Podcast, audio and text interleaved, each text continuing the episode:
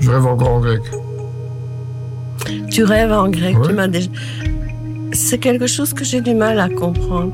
Quoi? J'ai du mal à comprendre que tu oublies tout, Ah, ben ça, je n'oublierai jamais. mais que tu me racontes tes rêves presque tous les jours. Ouais. Tes rêves, tu ne les oublies Ouais. pas. Bon, ça. Faut demander à un spécialiste, moi, je connais rien à ça.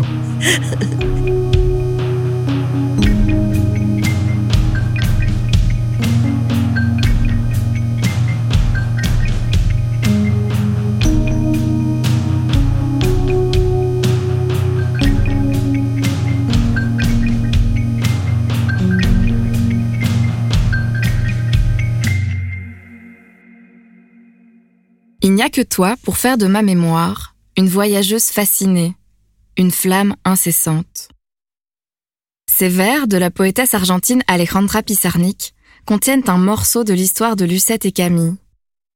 Après plus de 65 années de vie commune, elle est aujourd'hui la gardienne de sa mémoire à lui. C'est elle qui se souvient pour deux, elle qui répare le quotidien et colmate les oublis. Mais ses souvenirs à lui sont facétieux. En matière de mémoire, les mystères subsistent. Dans cet épisode, vous rencontrerez les deux personnes qui nous ont donné envie de questionner et de triturer cette matière foisonnante qu'est celle de la mémoire humaine. Ce sont mes grands-parents, Lucette et Camille, mais beaucoup d'entre nous les appellent Nounou et Milou. J'espère qu'ils vous plairont à vous aussi. Vous écoutez le premier épisode de Mémoire, un podcast de récits de vie qui aborde la vaste question de la mémoire. Par Juliette Mogenet et Céline Gransart.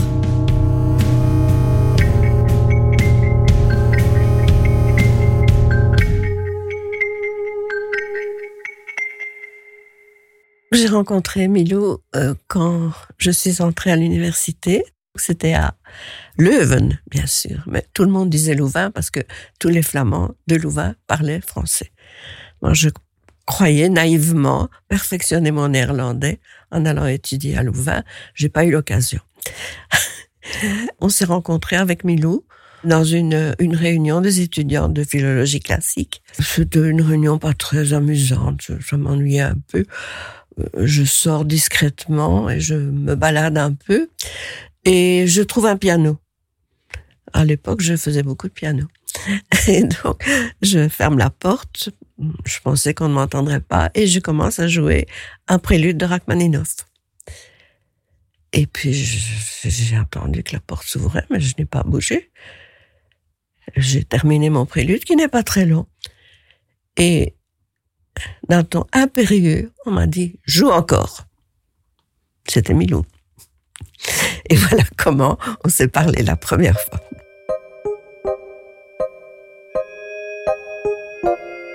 Est-ce que tu te souviens du jour où on s'est rencontrés? Non. Voilà. Non. De la première fois où tu m'as parlé, plus exactement. Non plus. C'est pas gentil. Bon, ça, je, sais plus. C'était un moment où je jouais du piano.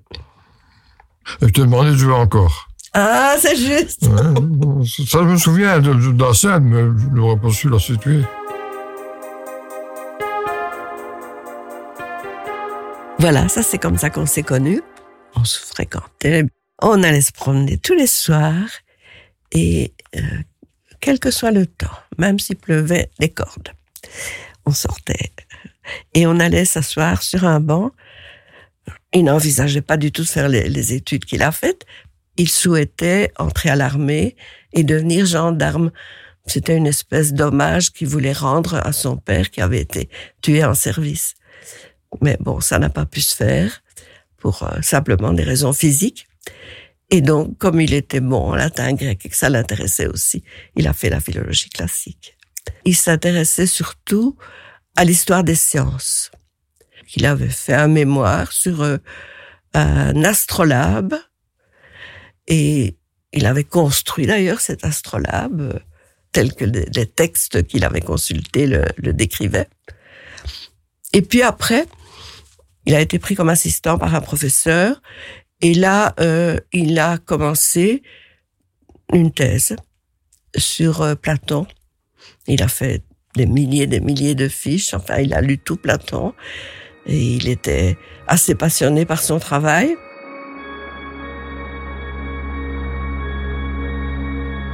Mais avant, est-ce que tu avais une bonne mémoire?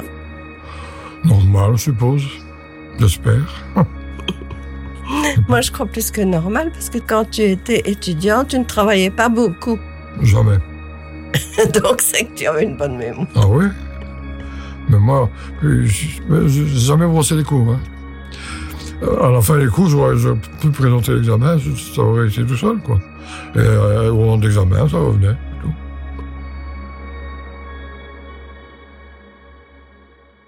Il avait une très bonne mémoire et notamment euh, euh, quand on parlait de Platon, ça a même été l'occasion d'une rencontre plutôt amusante. On était à Paris, on aimait beaucoup Paris, on y allait souvent et il faisait chaud. On cherchait un bistrot, on entre, on prend quelque chose. Et puis voilà, à la table à côté, il y avait des étudiants qui étaient en train de discuter. C'était, euh, ils préparaient un, un examen de philo et il craquait un peu sur Platon. Il avait posait des questions et euh, il n'était pas d'accord, il n'arrivait pas à comprendre ce que le prof euh, voulait dire. Ça les gênait un peu. Et donc, Milou s'est retourné et a dit, ben écoutez, excusez-moi, mais je crois que je vais vous aider. Ah oui, monsieur.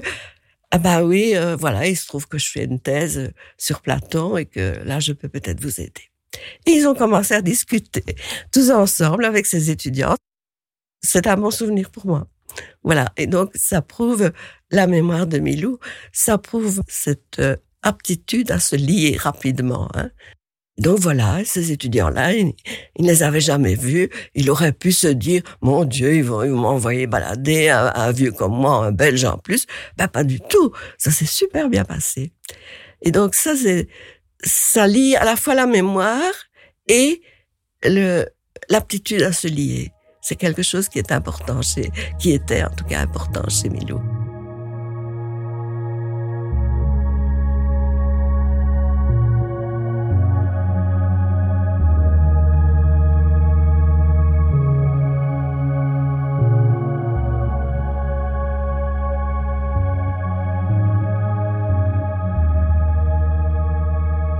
Le dimanche matin, en se levant, euh, il me dit j'ai un peu mal à la tête. Je dis qu'est-ce que tu veux? Tu veux un, cachet ou?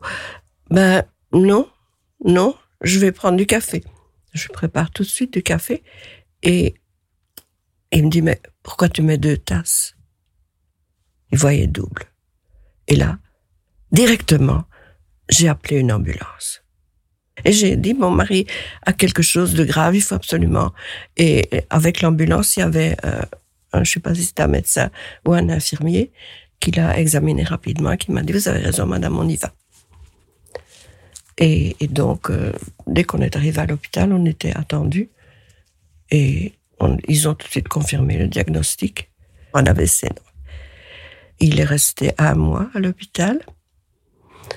Et quand il est sorti, il n'était pas bien. Il avait beaucoup de difficultés à marcher. Je devais presque le porter.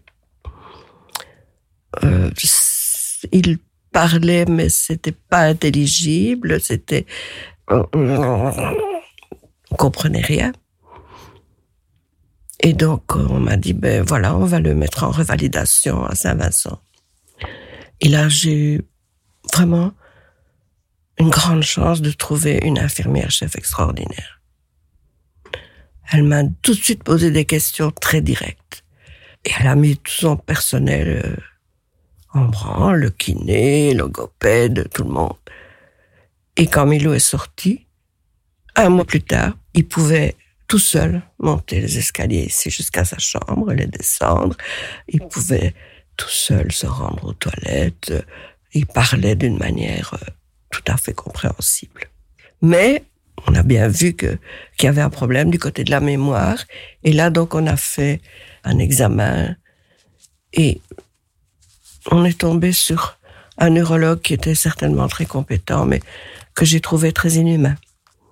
Parce que Milou était à côté de moi. Il comprenait tout.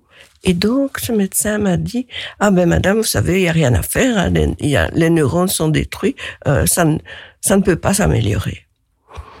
Mais il a fait une dépression à la suite de ça. Il a commencé à, on était à peine sortis, euh, il, a commencé à pleurer en me disant, je suis foutu. Il y a eu un stop au moment de l'AVC, il y a sept ans. Voilà, c'est ce que moi je peux dire de la mémoire de Milo.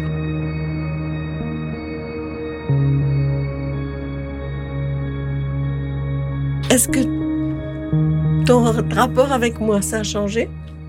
Si, enfin, de, euh, de plus en plus confiance. Merci. Merci. Mais oui, mais merci. Et avec, avec les enfants Bon, les enfants, ils sont grands maintenant. Hein. Euh, je me souviens de, du coup de Tchak, de, quand ils étaient petits, mais pas, pas, pas grand-chose. Ils ont grandi, ils ont perdu des cheveux, moi aussi, et puis c'est tout. Quoi. Est-ce que tu trouves que ton caractère a changé depuis que tu as eu Je un. AVC Peut-être que je vois moins, moins de difficultés dans la vie qu'avant. Possible. Possible, je sais pas. Ça voudrait dire que tu relativises Oui, davantage. oui, sûrement. Ah oui. Tant qu'on vit que ça va. Hein.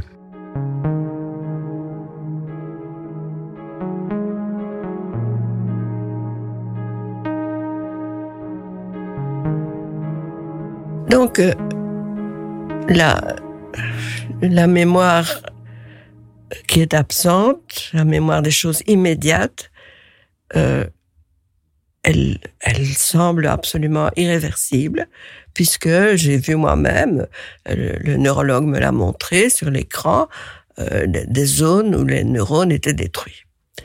Mais il y a des choses qui se passent et que je ne comprends pas toujours.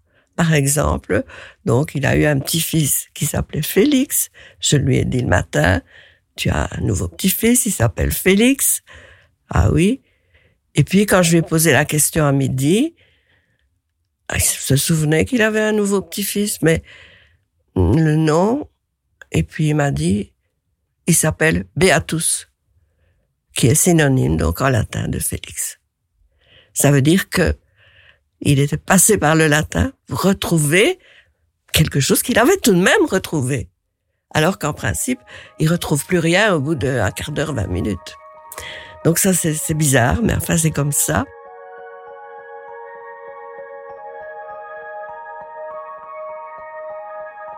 Donc j'ai demandé comment s'appelle le fils d'Adrien et tu m'as répondu Beatus. Mmh.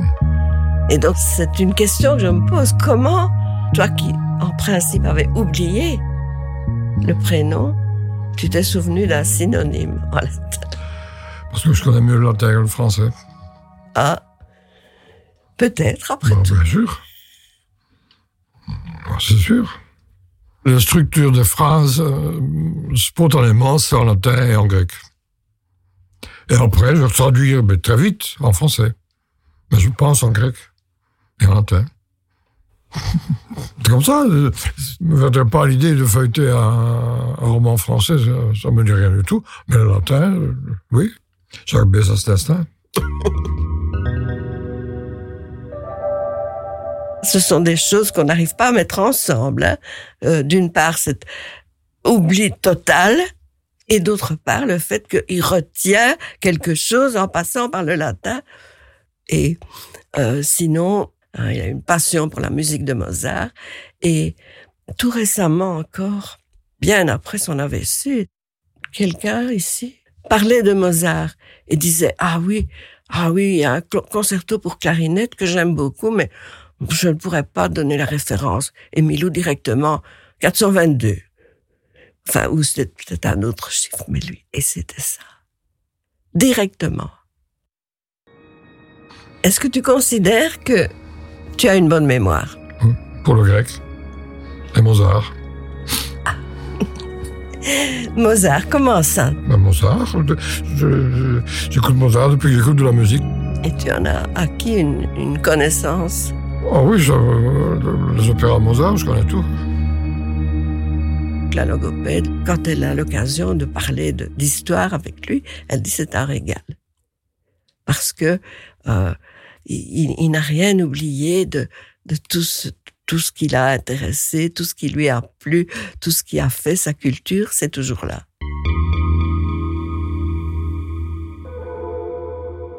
Quand tu parles avec la logopède, par exemple, tu parles beaucoup. Hein. J'entends, je, suis dans la pièce à côté et j'entends que tu lui parles beaucoup. Elle te parle, tu lui réponds, elle te pose des questions, tu lui réponds. Je sais même pas son nom. Tu la connais bien, mais c'est vrai que tu n'as pas retenu son nom. Elle s'appelle Fabienne. Et tu lui dis toujours des choses très gentilles. Ah bon? Tu lui dis que tu l'aimes bien, qu'elle peut revenir quand elle veut, oui. Titios, ça veut pas. Fais attention. oh, mais non, c'est très bien comme ça. Mais euh, de quoi parle-t-elle avec toi? Un peu de tout, je sais pas. Aucune idée. Et tu ne t'ennuies jamais quand elle est oh, avec toi Non, m'ennuie pas, mais... Bon, j'ai lu plein de trucs, mais j'ai tout oublié. Tu n'as pas tout oublié. Tu, tu, oublies quand tu lis le journal maintenant, ça oui, mais il y a des choses que tu as lues et dont tu te souviens très bien. Bon, pas Platon, non.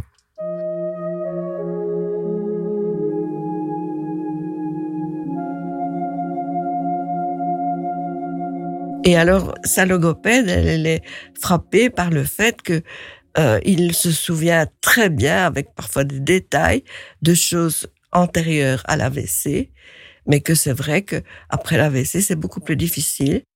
Quelle maladie a affecté l'Europe euh, au XIVe siècle? Il n'hésite pas une seconde, il dit la peste.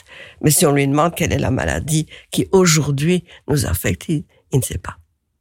Alors qu'il a lu le journal le matin ou qu'il a regardé le journal télévisé la veille au soir. Le kiné m'avait dit aussi, c'est drôle, il dit, la mémoire des gestes, il n'a pas perdu. Donc, euh, par exemple, le kiné donne souvent des, noms aux exercices. Euh, il y a un exercice qu'il appelle le flamant rose. Et donc, on dit, on va faire le flamant rose directement. Milou euh, sait très bien ce qu'il doit faire. Donc, il a la mémoire des gestes. Et c'est donc lié aussi au fait que euh, c'est important pour lui de rester le plus possible dans sa maison. Sa, sa maison, tout son environnement, quoi. Bon, j'imagine pas, par exemple, que euh, je n'aurais pas le courage de le faire d'ailleurs, mais enfin que, mettons, je déménage ici la bibliothèque dans une autre pièce. Ah non, et, il serait un peu perdu. Mais, mais qu'est-ce qui se passe ici? Je suis plus chez moi.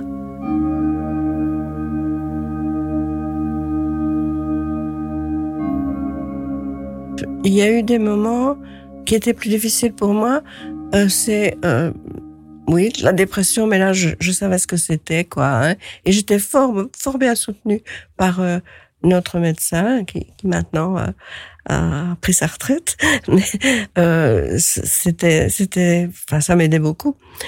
Et puis il y a eu une période où Milo était devenu très irritable. Et ça, j'avais beaucoup de mal euh, à le supporter parce que je savais bien que dans le fond, il ne m'en voulait pas, mais je ne. Et alors il criait beaucoup. Et donc je me disais mais c'est pas vrai. Je... Mais qu'est-ce qui se passe? Donc ça j'ai eu du mal, j'ai eu beaucoup de mal. Donc maintenant il est redevenu euh, beaucoup plus gentil, quoi. Il n'y a plus, ou beaucoup plus rarement, beaucoup plus rarement. Donc, c'est ces épisodes euh, où il, euh, criait sur moi pour un, oui, pour un non.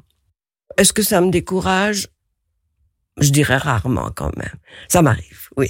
Ça m'arrive d'avoir des soirs de gros cafards, mais c'est pas, c'est pas fréquent.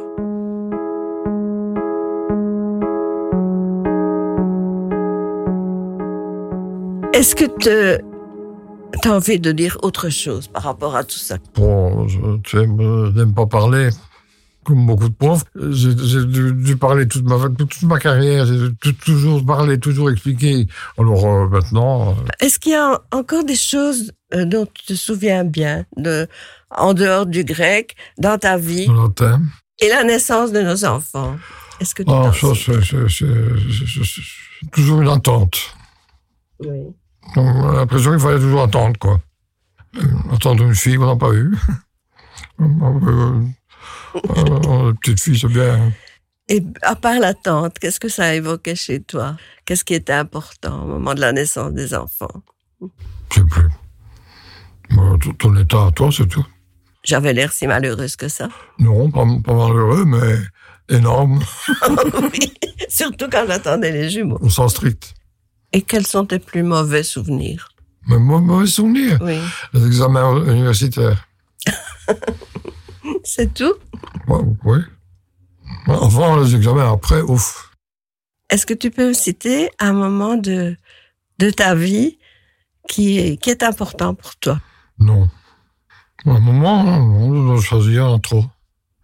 Ou un jour? Non. A toi qui tiens un peu la place, et puis tout le reste, euh, bon, kiff kiff.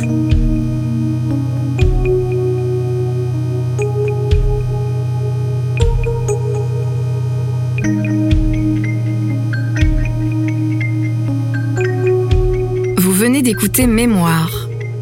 Cet épisode a été enregistré et réalisé par Céline Gransart et Juliette Mogenet. Monté par Delphine Steckelmacher et mixé par Luc Larrey. Sa musique a été composée par Léonard Thiebaud.